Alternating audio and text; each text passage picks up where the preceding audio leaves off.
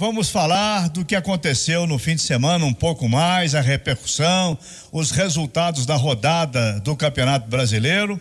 O Cadu Doné comentou o jogo do Atlético no sábado contra o Atlético Goianiense e ontem comentou o Grêmio e Palmeiras, dois candidatos ao título.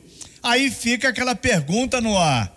Cadu, é exagerado dizer que o Atlético está melhor do que estas equipes no atual Campeonato Brasileiro? Boa noite. Boa noite, Emanuel. Boa noite, Léo Figueiredo. Boa noite, ouvintes da turma do bate-bola.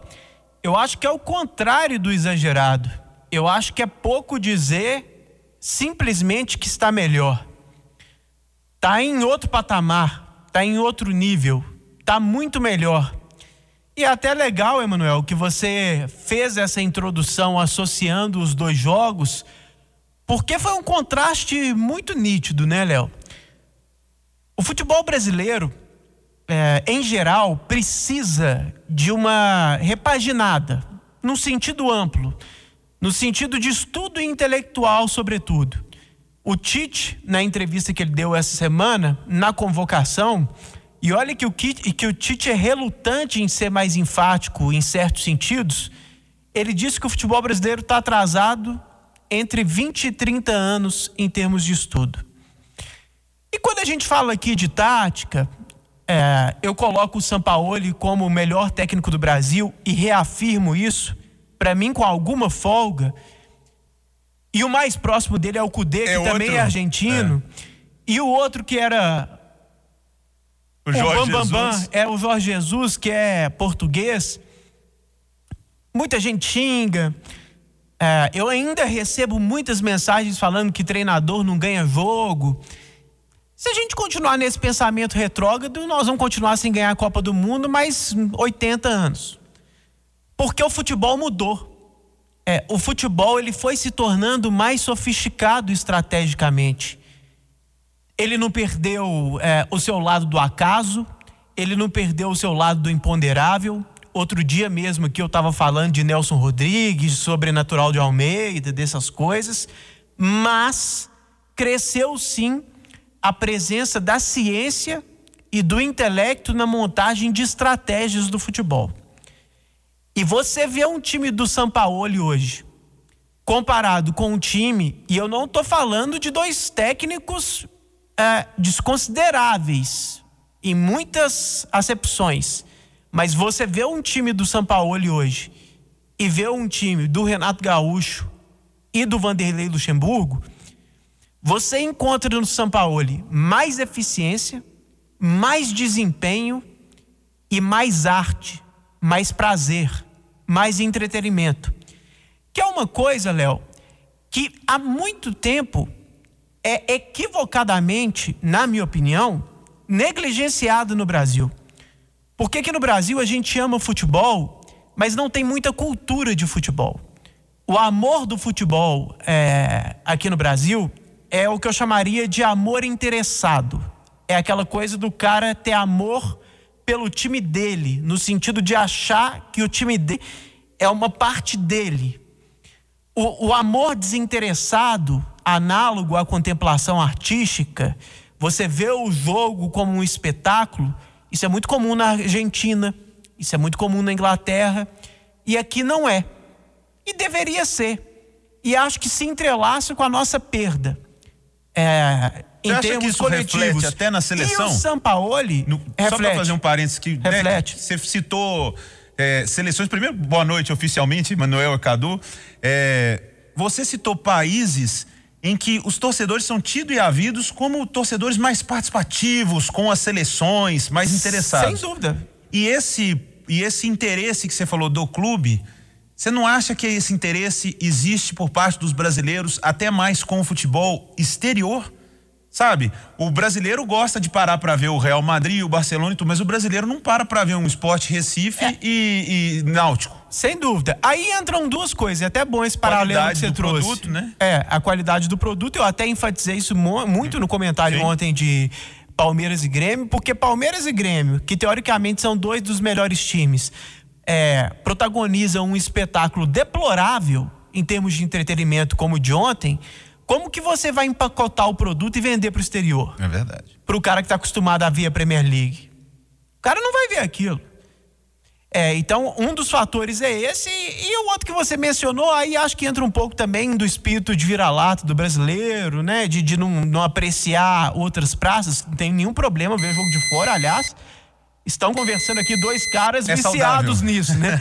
Mas é, talvez fazendo meia-culpa, não só por questão do produto, a gente tenha menos o hábito de ver é, futebol do Nordeste do que do exterior. Com certeza. E, e, quando a gente vê do Nordeste é muito mais por obrigação do que por prazer, vamos ser sinceros. Né? Verdade. Né? É. Então, assim, é, Emanuel, acabei é, até divagando um pouco aqui, mas para te dizer o seguinte: o Atlético está jogando melhor do que esses dois times, está jogando melhor do que todo mundo. É, o Atlético fez um grande jogo no sábado. O Atlético Goianiense, aliás, quando o Atlético joga contra o Paranaense ou o Goianiense, eu gosto de. Eu sempre falo Galo, mas eu gosto ainda mais de falar Galo para não confundir. Então, o Galo venceu merecidamente e o Atlético Goianiense jogou bem também. Valorizou a vitória do Galo. Porque, é, a despeito é, de uma espécie de preconceito que a gente tem contra times que não são famosos, o Atlético Goianiense acima. No primeiro tempo, quando o Galo estava perdendo, eu já estava dizendo: olha, é, o Galo não está jogando mal. Eu vejo essa derrota muito mais como um acerto do Atlético Goianiense que está bem e um acerto de um chute, mérito do Atlético Goianiense num jogo equilibrado. Já dizia também que o Keno jogou bem no primeiro tempo. Essa eu posso colocar na, na cartilha positiva. A gente erra muito, mas quando acerta, porque no primeiro tempo ele perdeu um gol e no final do primeiro tempo uma jogada que ele poderia ter dado continuidade, ele não deu. Mas na esquerda ali, ele venceu todos os duelos no um contra um. Ele criou a jogada para o gol do Savarino, que foi anulado. A culpa não foi dele, porque centímetros ali anularam o gol é, acertadamente. Então, Keno muito bem, Natan muito bem, Everson muito bem, porque dentro desse contexto né, de o Atlético Goianiense valorizar a vitória do Galo, teve lá sua chance também e o Everson foi muito bem. E eu coloco aqui, Emanuel, para mim, hoje não tem certo nem errado. Quem vive amarrado com as opiniões também é, não está com nada. Eu já disse outrora que eu preferi o Rafael, eu não estou dizendo o contrário agora. Eu só estou dizendo o seguinte: não há polêmica. Qualquer um dos dois que o Rafael escolher, que o São Paulo escolher, eu assino embaixo. Porque o mais importante é dizer que o Galo está muito bem servido de goleiro. E a única certeza que a gente tem é que o Vitor é o terceiro. Mas entre Rafael e Everson, Emanuel, para mim, qualquer um que ele escolher não é motivo para celeuma, polêmica, xingamento, nada disso. Ô Cadu,